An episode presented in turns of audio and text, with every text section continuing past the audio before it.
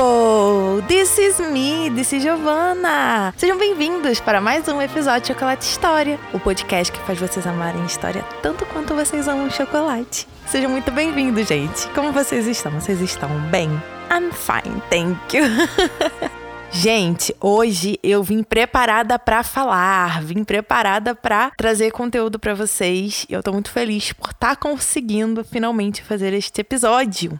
Como vocês viram no título, na capa, é sobre o príncipe Philip, o marido da rainha Elizabeth que faleceu agora no início de abril. Já tem um tempinho que ele faleceu, né? Eu tô meio atrasada assim para fazer um episódio sobre, mas tô fazendo com todo o meu coração e carinho e tô muito feliz de estar tá conseguindo trazer chocolate história para vocês, né? Esse quadro do podcast que eu amo tanto e eu sei que vocês amam mais ainda. Então, assim, gente, alguns avisos. Eu ainda não comecei um novo audiodrama, porém, pretendo fazer esse audiodrama logo.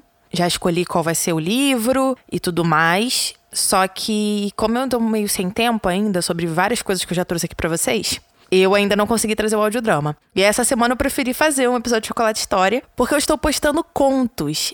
Eu postei um conto semana passada. Espero que vocês tenham gostado de escutar. O nome do conto é Primeira Impressão. E, pô, me dá esse feedback se vocês também estão gostando de ter contos aqui no podcast. Enquanto eu não trago, né, uma trama de livro mais complexa e densa e tudo mais. Então, esse é o aviso, né? Muitos avisos, né? Mas um já dá pra atualizar um pouquinho. eu não vou me demorar muito, mas só querendo repassar que se vocês quiserem falar comigo, vocês podem ir no Instagram, que é Elizabeth Margot ou no Facebook, que é Elizabeth Margot, tá bom? E também tem o www.chocolatehistoria.com.br, que lá vocês encontram todos os links que eu tenho nessa internet gigantona, desde e-book até livro físico e tudo mais, tá bom? Gente, o chocolate de hoje vai ser o talento da garoto, o nibs de cacau e dark 70% cacau. Esse chocolate é bem intenso, bem forte eu acho que ele combina perfeitamente com o nosso personagem principal hoje, o príncipe Philip. Ao longo do episódio vocês vão compreender e acho que concordar bastante comigo.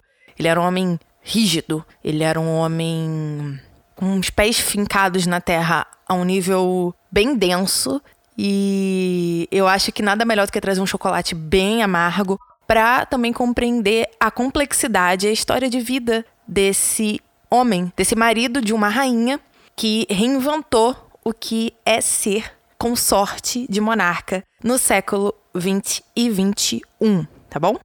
Então, dito isso, vamos começar o episódio de hoje.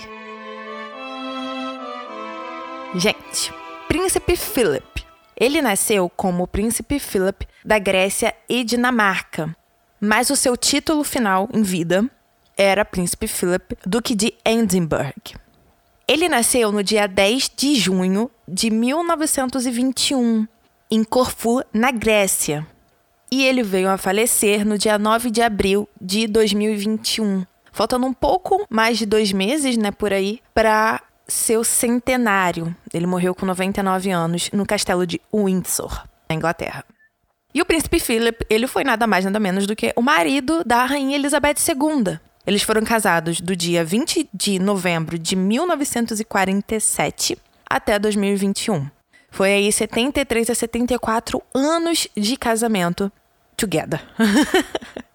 e os dois tiveram quatro filhos: o Charles, príncipe de Gales e herdeiro ao trono, a Anne, a princesa real e única menina do casal, o Andrew, que é o duque de York, e o Edward, que é o mais novo e é o conde de Wessex, tá bom?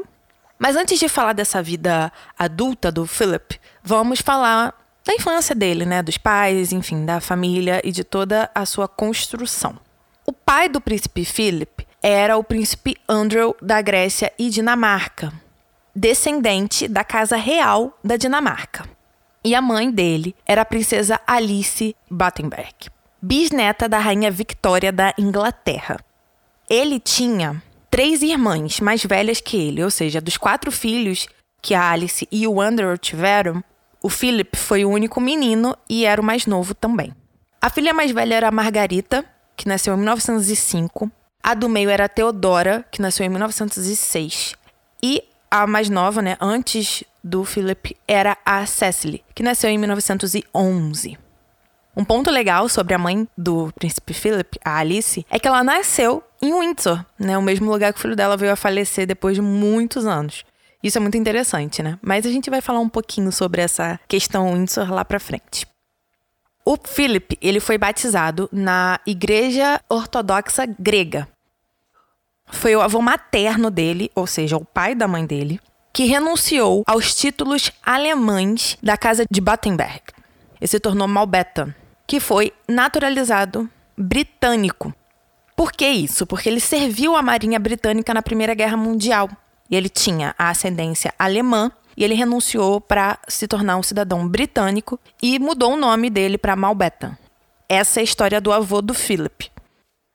O Philip em si foi deixar a Grécia quando ainda era bebê, pois o governo militar deu um golpe e expulsou o pai dele do país, que era aí descendente ao trono grego. Com isso, a família toda foi morar nos subúrbios de Paris, na França, e uma casa emprestada de algum parente distante. Um ponto interessante é que o Felipe ele era tão pequenininho que ele viajou no navio, né, quando estava saindo da Grécia, dentro de uma caixa de laranja. A mãe dele fez ali um pequeno berço para pôr o menino, para vocês verem o quão pequeno ele era naquela época. Um ponto, o Felipe ele não falava grego. Óbvio, ele saiu da Grécia muito pequeno e a família dele em si falava inglês, francês e alemão. Então ele tinha maior contato com essas outras três línguas. Ele também simpatizou um pouco com o protestantismo alemão quando ele era adolescente, porque ele tinha mais contato com essas questões ali na França. Aí o que, que acontece? O Felipe ele vai estudar em Paris e depois ele vai para Inglaterra estudar e morar com a avó dele materna, tá bom? As irmãs do Philip, as três, se casaram com nobres alemães, com príncipes alemães. E a mãe do Philip, ela foi diagnosticada com esquizofrenia e foi colocada num asilo. E aí o que, que acontece? Depois do casamento das irmãs, sairia muito mais barato para a família manter o Philip numa escola alemã, porque essa em específica ficava dentro de uma das terras do cunhado dele, né, de um dos maridos das irmãs. E aí foi isso que aconteceu. Ele sai da Inglaterra, onde ele estava estudando e morando com a avó materna, e vai para a Alemanha estudar numa escola perto da onde as irmãs moravam. Que escola era essa? Essa escola era de Kurt Ham. Ele era um alemão judeu e o nome da escola era Salem, porque ficava perto da cidade de Salem, se eu não me engano. E aí quando vai estourar a Segunda Guerra Mundial, o Kurt, ele vai fugir, né, porque ele era judeu, e fundou a Gordon Stone. Onde que ficava essa escola? Ela ficava na Escócia. E aí o Philip foi para lá estudar. Um ponto importante é que esse Kurt, que fundou a escola que o Felipe estudou tanto na Alemanha quanto na Escócia, ele era judeu, mas ele também era contra o regime nazista. Eu acho importante frisar isso, porque muita gente que eu vi depois que o Philip morreu falava, né, que ah, ele apoiava os nazistas e tal. O Philip, ele não era santo. Ninguém é santo. Principalmente um homem que sofreu muito na vida e passou por muitas coisas. Só que ele não apoiava o regime nazista, tá bom? Um ponto muito interessante dessa escola é que ele era um dos 21 meninos iniciais dela. E depois, os filhos dele, todos os homens, estudaram nessa escola. O Charles, o Andrew e o Edward estudaram nessa escola também. E foi nela que ele pôde explorar o amor pelo esporte, né, pela atividade física. Então, em 1937, o Felipe já estava na Escócia estudando a irmã dele, Cecily, que era a mais nova antes dele, né? E o marido, que era membro do partido nazista, pegaram um avião com dois filhos e um bebê recém-nascido. E outras pessoas, tá? Seja parentes do marido ou apenas empregados e tudo mais. O que, que aconteceu? O avião caiu. Eles morreram na queda. Um ponto importante aqui é que a Cecily, o marido, com as outras pessoas, estavam indo para Inglaterra para um casamento. E ela estava grávida e parece que ela entrou em trabalho de parto no avião. Por isso que eu falei um recém-nascido. Porque nos escombros dava para ver um bebê, né, recém-nascido, junto às outras vítimas.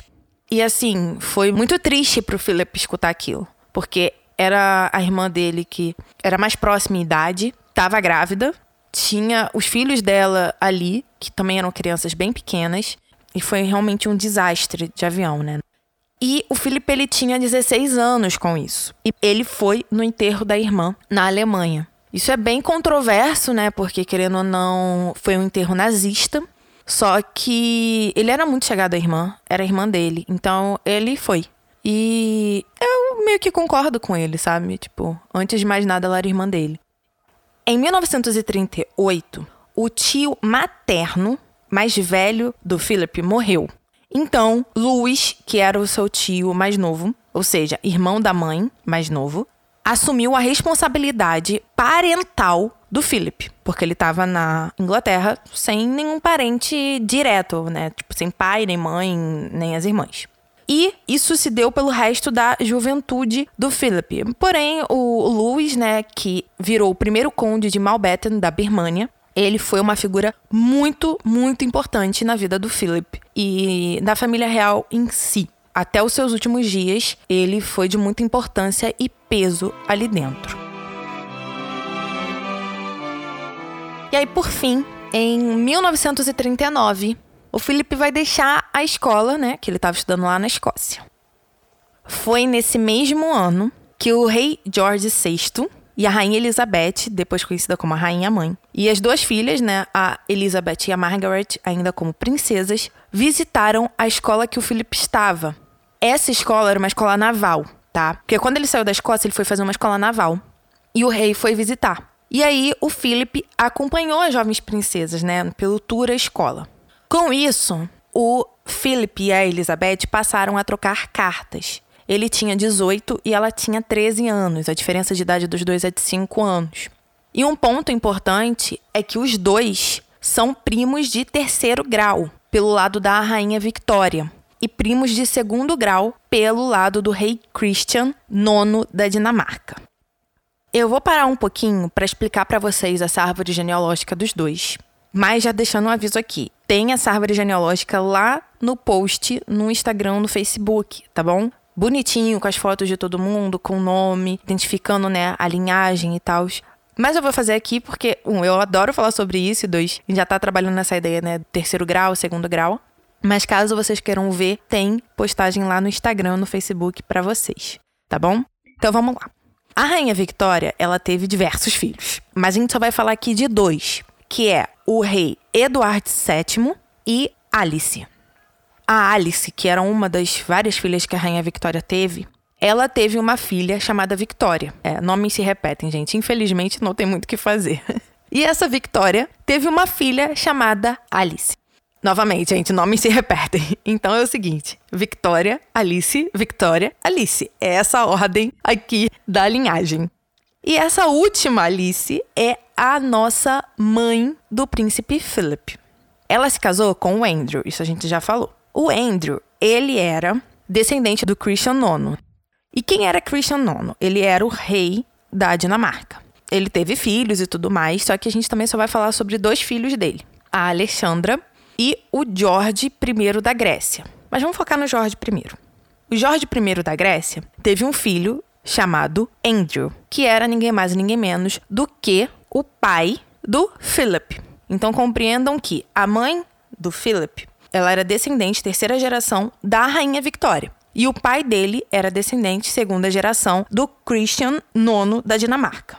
Aí até aí tudo bem, a gente até falou sobre isso e tal. Aí agora, como é que o parentesco dele com Elizabeth se une? Como eu disse, a rainha Victoria teve vários filhos, mas a gente só ia falar de dois aqui.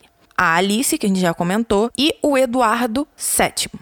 O Eduardo VII, que foi rei depois da mãe, teve outro filho, que era o George V, que foi rei depois do pai. E por fim, teve o Jorge VI, que foi rei depois do pai. E o Jorge VI é ninguém mais ninguém menos do que o pai da rainha Elizabeth II.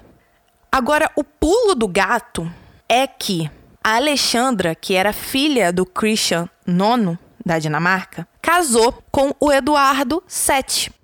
Então, a Elizabeth e o Philip acabam tendo linhas cruzadas, ou seja, dois tipos de ascendência, né?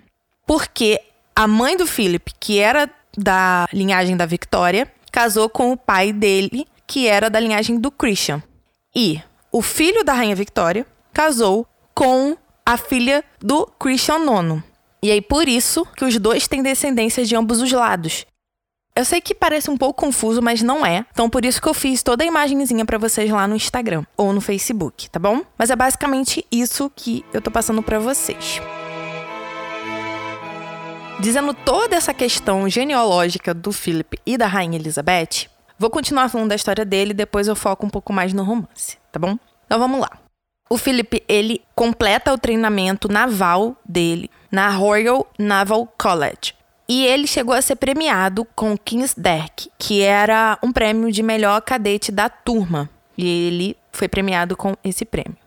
Depois disso, ele vai virar subtenente e, por fim, tenente em 16 de julho de 1942. E no mesmo ano, ele vai virar primeiro tenente, com nada mais nada menos do que 21 anos de idade. Com isso, ele vai servir a Marinha Britânica na Segunda Guerra Mundial, né? Ou seja, ele vai lutar contra seus cunhados, basicamente isso, né? Contra os alemães nazistas. E ele participou de várias e várias batalhas e guerras. Eu vou citar algumas, eu não vou me debruçar sobre essas batalhas, porque assim, é muita coisa, não tem nem condições. Mas um dia, quem sabe, eu faço sobre né, cada uma das batalhas, até para trazer questões mais da Segunda Guerra Mundial e tudo mais.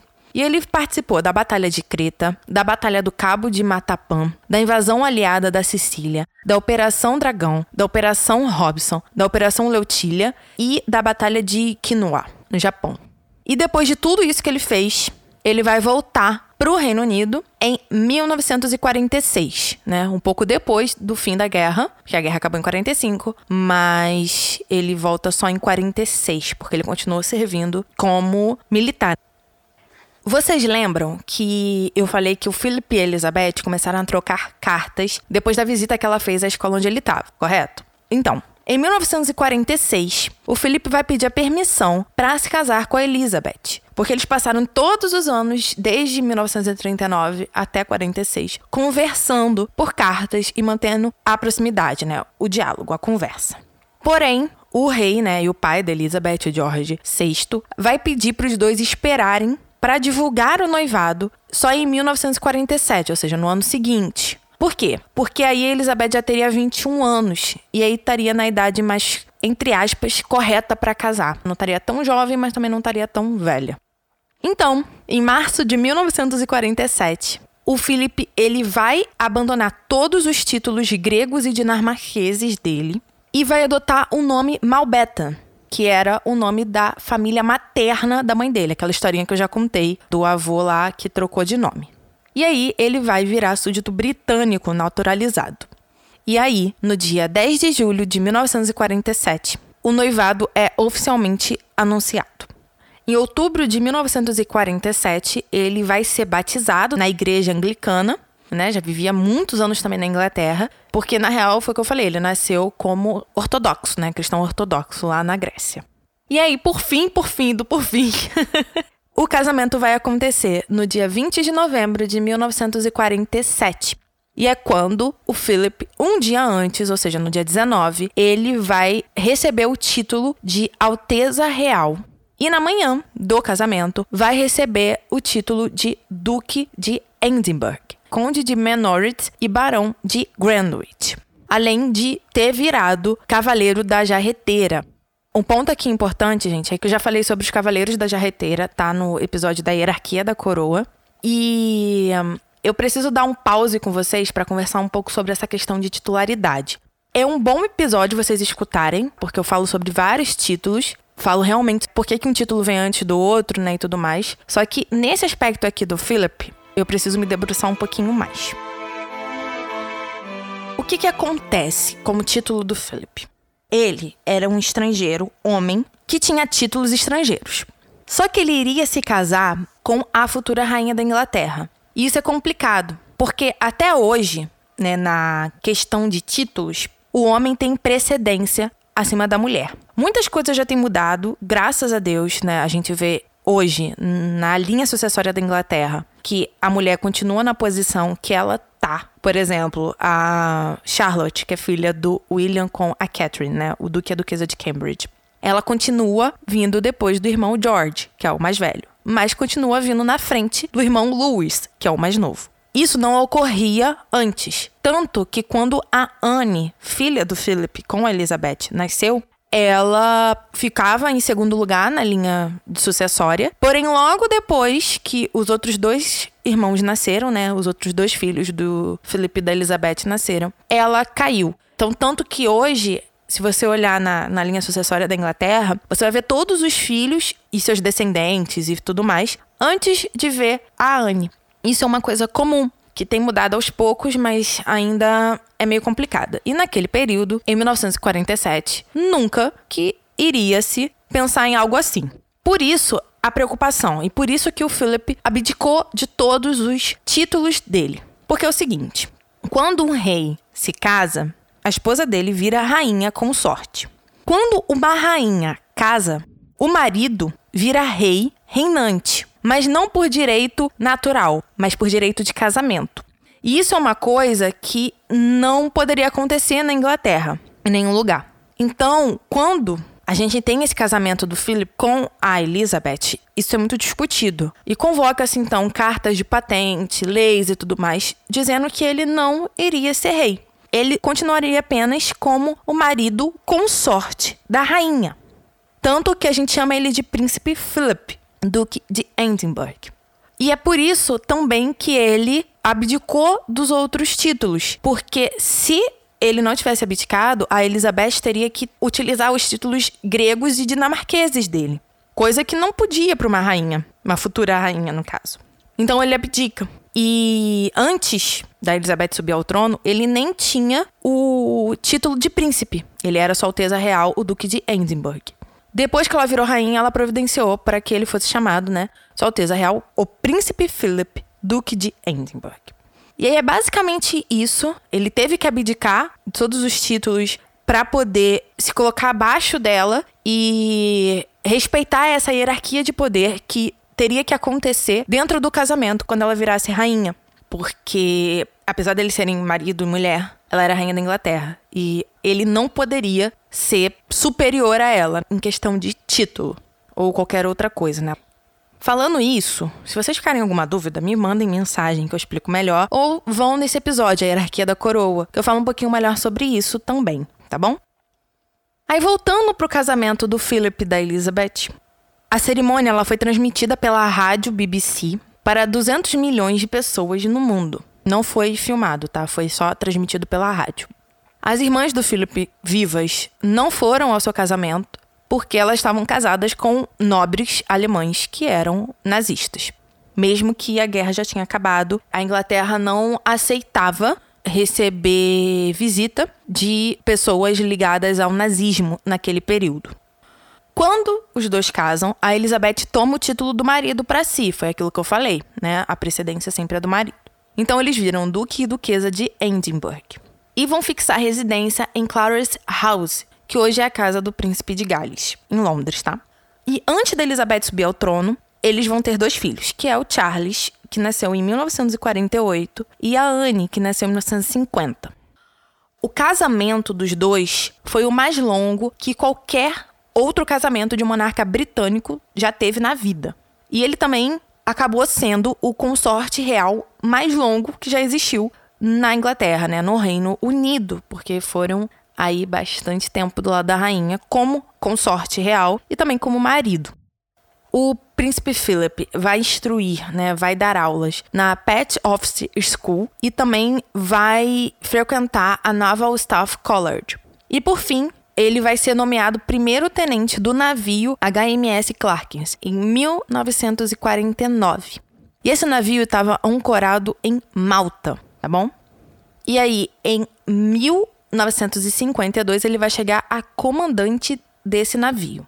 Nesse período, o Philip e a Elizabeth viveram em Malta. As crianças não ficaram com eles, se ficavam eram poucos meses só, porque eles tinham que ser educados na Inglaterra. principalmente o Charles, que era herdeiro ao trono depois da mãe. Porém, em 1952, que foi o ano que o pai da Elizabeth faleceu, né, o Jorge VI faleceu, o Philip teve que terminar seu serviço ativo nas Forças Armadas. Por quê?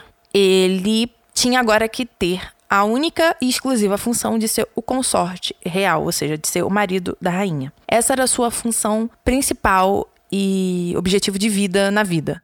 Um ponto interessante é que mesmo o Philip não sendo mais das forças armadas, né, ativo, ele continuou sempre ligado a elas.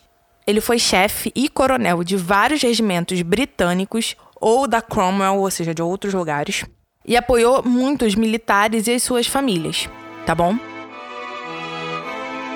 Fazendo um pequeno resumo, os dois, né, o príncipe e a Elizabeth, estavam em tour no Quênia, em nome do pai dela, quando eles souberam do falecimento do rei George VI. Foi o Philip que deu a notícia para Elizabeth, tá? Ele, ele recebeu a ligação e foi contar para ela. E aí, gente, vamos analisar um pouquinho o papel dele como marido da rainha. Um ponto importante aqui, caso vocês queiram compreender um pouco mais a dinâmica da família real nessa época de subida da Elizabeth ao trono, vocês podem escutar o episódio A Formação da Casa de Windsor, tá? O episódio 44 do podcast Chocolate História. Porque lá eu trabalho algumas questões que são necessárias para compreender a dinâmica do Philip como consorte real. Só que como eu já fiz um episódio focado nisso, eu não quis trazer aqui, quis focar mais na vida dele no geral. E por que eu tô falando isso? Porque nesse episódio eu não vou tocar sobre a questão do nome dinástico como todos sabem, o nome é Windsor, casa dinástica que a rainha faz parte. Mas tecnicamente, quando a mulher se casa com o marido, ela leva o nome dele. Foi o que aconteceu até com a rainha Victoria. Porém, isso não aconteceu com a Elizabeth. Quando ela subiu ao trono, ela não mudou o nome da casa, né? Continuou sendo Windsor. Então, para vocês compreenderem um pouco sobre a dinâmica da nomenclatura, né? Agora, como a casa é nomeada e seus descendentes são nomeados, vão nesse episódio, no né, episódio 44, Formação da Casa de Windsor, que eu vou explicar exatamente isso para vocês, tá? Já é um assunto um pouco mais monárquico do que simplesmente do Philip, mas complementa bastante o episódio de hoje. Como marido da rainha, o Philip ele não tinha nenhuma posição formal no governo. A posição dele era simplesmente ser esposo dela, né? Consorte real. Tanto que ele não foi coroado. Porque se ele é coroado, ele se torna rei. E foi o que eu falei, não existe rei consorte, só existe rainha consorte, ou seja, aquela rainha que é do casamento, mas que não reina, não faz nada. Se ele fosse coroado, ele viraria rei e teria precedência com relação a Elizabeth. E ninguém queria isso. Ela era a única e legítima herdeira natural do trono. Não era jogo nem para instituição, nem para política que ocorresse alguma mudança nesse aspecto. E foi também por isso, para demonstrar que ele era súdito a ela, sendo marido, mas súdito a ela, que ele foi o primeiro nobre a homenagear a rainha após o corpo religioso na cerimônia de coroação. Um dia eu faço um episódio só sobre cerimônias de coroação. Essa cerimônia de coroação foi televisionada, então vocês conseguem até ver, tem foto, eu postei lá no Instagram, no Facebook. E o que acontece? Quando a rainha é coroada, o corpo religioso presta homenagem a ela, ou seja, se põe como súdito como vassalo, e logo depois são os nobres. E o Philip foi o primeiro nobre, como né, ele foi como Duque de Edinburgh, a fazer essa prestação de homenagem. Com isso, logo depois que a rainha sobe ao trono, ela vai conceder ao Philip um lugar de precedência e preeminência ao seu lado.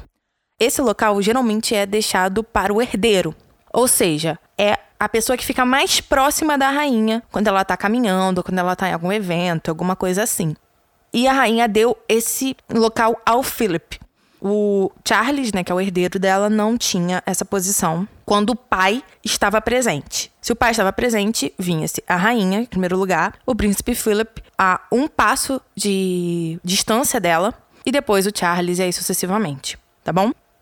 E foi em 1957 que o príncipe Philip passou a se chamar príncipe. Como eu disse, ele casou como Sua Alteza Real Philip, o Duque de Edinburgh, e que só depois ele viraria príncipe. Foi nesse ano que ele virou. A rainha ela vai criar o título para ele de príncipe do Reino Unido. E era algo inédito. Isso não tinha acontecido antes. E aí, como eu disse, o Philip vai passar a se chamar Sua Alteza Real, o Príncipe Philip, Duque de Edinburgh. E em 1967, alguns aninhos aí depois da rainha subir ao trono, né, mais de 10, é quando ele vai passar a sentar ao lado da Elizabeth na abertura do parlamento, que é um dos momentos mais importantes dentro do calendário monárquico da rainha. E o Philip antes não sentava ao lado dela, ele sentava abaixo e ela ficava na cadeira sozinha. Depois desse ano, ele passa a sentar ao lado dela, tendo uma cadeira para ele mesmo, tá bom? Porque assim, gente, ele como marido ou como duque ou como consorte real, a prioridade era sempre apoiar a rainha. Então, por exemplo, ele vai acompanhar ela em todas as viagens ao exterior ou pelo país mesmo que ela fez. Em algumas, ele tinha até um itinerário diferente do da rainha. Ele fazia coisas por si só, eventos por si só. Mas ele também viajou sozinho. E isso ele fazia representando ela, representando a rainha Elizabeth II. Foram ao todo 229 visitas a 67 países da Cromwell. Aí você vai virar para mim e falar assim, Giovana, o que, que é Cromwell? A Cromwell, ela é uma união de diferentes países. E a rainha é o chefe disso. Vou melhorar o termo.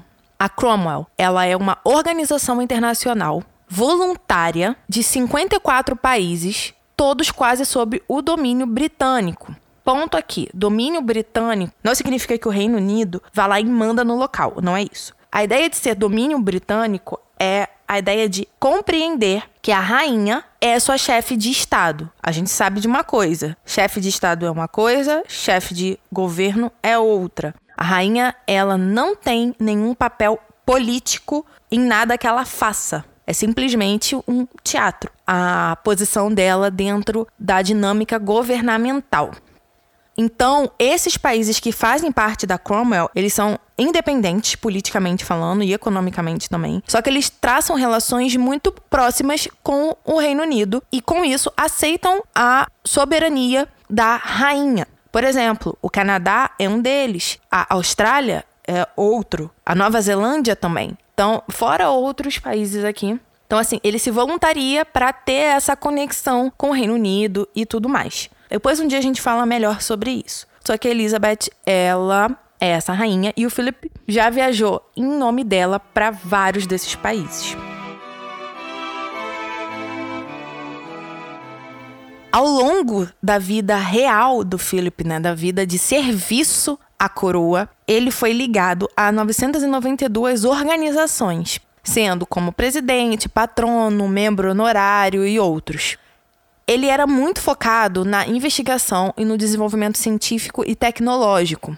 Ele também era bem focado no bem-estar dos jovens, prestava bastante atenção na educação, em conservação do meio ambiente, no esporte e na indústria. Esses eram pontos de interesse do Duque e que acabavam se refletindo nas suas patronagens, como a gente costuma chamar, que é quando o nobre tem ligação com aquela organização. Gente, essas organizações buscando não ter nenhum fim lucrativo, tá? Eles não recebem nada para fazer isso. Em 1956, o Duque de Edinburgh vai fundar a Conferência de Estudo do Duque de Edinburgh, que estava voltado para os aspectos humanos das comunidades industriais da Cromwell. Então aí já vemos um ponto que ele trabalhou focado na indústria. Ele foi o primeiro presidente da World Wildlife Fund, o K, né, a WWF, que tem aquele pandinha. Não sei se vocês já lembram dela. Bem no início dos anos 2000 eu via bastante por aqui. E ele depois virou presidente emérito dela até seu falecimento. Por quê? O Duque considerava a preservação da natureza um imperativo moral, ou seja, de necessidade e atenção moral. O príncipe Philip já foi chanceler de quatro universidades, ou seja, fazia parte do corpo aí de conselheiros das universidades. Ele também foi governador vitalício da King's College em Londres e também foi patrono da Londres Guildhall University. E por fim, um dos maiores feitos que eu considero do Duke Edinburgh é o prêmio, né? O Duke Edinburgh Award, ou prêmio do Duque de Edinburgh, que foi criado em 1956 e é reconhecido como o principal prêmio de conquistas juvenis do mundo, operando em mais de 140 países que esse prêmio está ativo hoje. O objetivo desse prêmio é fazer com que jovens de 14 a 24 anos atinjam padrões de realizações e empenho em várias áreas para servir à comunidade e experimentar barra aprender fora da sala de aula. Ou seja, é um prêmio que busca fazer com que esse jovem saia para a sociedade, trazendo todas essas realizações em diversas áreas da sociedade, da vida humana. Então, assim, é um prêmio muito importante no Reino Unido, na Cromwell, assim, é bem, bem, bem importante. Dá bastante premiação para os jovens. É assim, se eu me debruçar sobre esse prêmio, a gente fica aqui um episódio inteiro. Depois, qualquer coisa, eu vou fazer um episódio só sobre isso, porque eu achei bem interessante. Que eu nunca tinha me aprofundado tanto no prêmio, mas ajuda milhões de jovens a enfrentarem coisas do dia a dia, da natureza. E eu achei bem enriquecedor mesmo. Eu vou começar a me debruçar também sobre outros interesses do príncipe Philip, como por exemplo, design.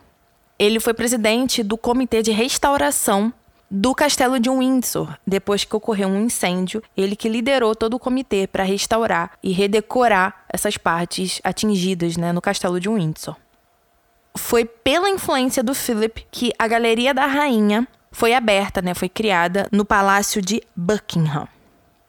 Ele também projetou diversas joias, sendo algumas delas presentes para a rainha, principalmente de casamento. A rainha tem uma pulseira que ele projetou e o próprio anel de noivado que ele deu a ela também foi projetado por ele. O Felipe também projetou botoadoras e deu como presente para os membros da sua equipe, né, que viajavam com ele aí pelas tours que ele fazia ao longo do mundo. E eu acho isso muito bonito, porque é uma forma de demonstrar um carinho pessoal, tipo, olha, eu fiz isso aqui pensando em vocês. E eu acho isso muito, muito riquíssimo, acho lindo.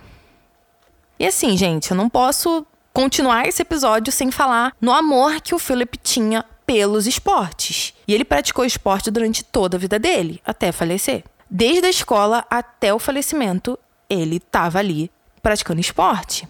E com isso, ele foi patrono de diversas organizações esportivas. Ele estava sempre dentro desse assunto. Também esteve envolvido internamente nas organizações de diversas Olimpíadas. Então, assim, o esporte era uma paixão assim muito, muito importante na vida do Philip. Ele amava cavalgar, amava velejar. Ele também fez curso de aviação e foi patrono até de instituições de voo. Tanto que ele arrecadou 5.986 horas de voos em diversos tipos de aeronaves. Tem até foto dele pilotando aeronave lá no Instagram e no Facebook. Eu acho que uma das maiores paixões do Philip era de fato cavalgar, assim. Ele jogou polo até os 50 anos, porém ele trocou para o esporte de direção de carruagem, que continuou fazendo aí até falecer. E ele competiu até 2003 nessa modalidade. Mas depois parou, né? Porque ele também já tinha ficado muito idoso. E aí só continuou exercendo como um hobby. Mas ele amava, amava, amava fazer isso. Tanto que no seu funeral, os seus cavalos, né, a carruagem, ficaram parados, né, na procissão do caixão. Acho que uma surpresa para vocês é que o Duque de Edinburgh, né, o Philip, ele gostava de artes, né, ele gostava de colecionar e também pintava como um hobby. Eu deixei uma pintura lá no Instagram, no Facebook, que ele que fez da rainha tomando café da manhã. E eu acho assim lindíssima. É aquele simples que é perfeito, sabe? Então, se vocês puderem dar uma olhada lá, porque vale muito a pena. E aí, por fim, o príncipe Philip ele vai se aposentar dos deveres reais dele, que começaram lá em 1952. Ele vai se aposentar em 2017, com 96 anos, exatamente. O Philip ele teve mais de 22.219 compromissos públicos desde que ele virou consorte real, desde que ele começou a trabalhar para a coroa, né, servir a coroa, lá no ano de 1952. E o Philip ele vai morrer de velhice na manhã do dia 9 de abril de 2021, no castelo de Windsor, aos 99 anos. Ele muito provavelmente estava rodeado de todos os familiares, da rainha, dos filhos, dos netos. Óbvio, né, que nem todos poderiam estar ali também por causa da, pandemia, mas dizem que ele morreu rodeado de gente que ele amava. A causa oficial não foi dita, né, não foi divulgada, mas aparenta-se ser simplesmente velhice, né? Que é quando o corpo vai descansar. E faltavam, como eu disse lá no início do episódio, faltavam apenas dois meses para ele completar 100 anos de idade. O funeral do Philip ocorreu no dia 17 de abril de 2021, no castelo de Windsor, né? Na Capela de São Jorge, para ser mais específica, que é dentro do castelo de Windsor, tá? E a ideia do funeral que ele ajudou a organizar, tá? Estava voltada para o grande significado militar que tinha a vida dele. Ele amava ser das Forças Armadas, ele amava ter servido, e era isso que ele queria mostrar no seu último momento para o mundo. E o que é mais interessante foi o que eu falei, ele próprio organizou. Não é macabro, gente, não pense que é macabro. Uma pessoa que tem 99 anos tem tempo suficiente para querer ter um funeral do jeito que ela quer. Eu acho que todo mundo, mesmo não assumindo, tem vontade de, de conseguir organizar o seu próprio funeral. Tipo, ah, eu gostaria que tivesse isso. Ou, ah, eu não queria que tal pessoa fosse. Ou, ah, eu queria que tal música tocasse, que as flores fossem desse jeito. E sortudos são aqueles que têm tempo de fazer isso, né? Conseguir transformar essa passagem em algo memorável de si para o outro né? E eu acho isso muito bonito, muito tocante. E foi isso que aconteceu, né? O Felipe ele fez isso, tanto que ele ajudou a projetar uma Land Rover que pudesse transportar o seu caixão. Ele gostava muito dessa marca de carros e era o que ele queria, ele queria ser transportado assim e conseguiu, conseguiu. Hoje, o príncipe Philip está enterrado na Capela de São Jorge, em Windsor, no cofre real. E ele vai ficar ali até a Rainha Elizabeth falecer. Depois, ele vai ser movido para o lugar de descanso final, que é numa pequena capelinha, por assim dizer, dentro da própria igreja de São Jorge, né, da Capela de São Jorge em Windsor, onde está o rei George VI, a rainha Elizabeth, a rainha mãe, e a princesa Margaret, irmã da rainha Elizabeth II, né, filha do George VI. Cunhada dele, no caso, né? E ali ele vai ficar com a Elizabeth para sempre. Gente, terminamos o episódio de hoje. Com certeza um episódio longo, denso, mas acho que é muito completo da vida de uma pessoa que viveu tanto e fez tanto pelos outros, como por si mesmo, né? O Felipe era um homem muito forte, muito seguro de si. Foi por isso também que eu escolhi o chocolate, né? Como eu disse lá no início do episódio. Ele foi o maior exemplo de consorte real que eu já vi na vida, porque ele de fato serviu para apoiar e levar o nome da rainha pro mundo, e fez um ótimo trabalho.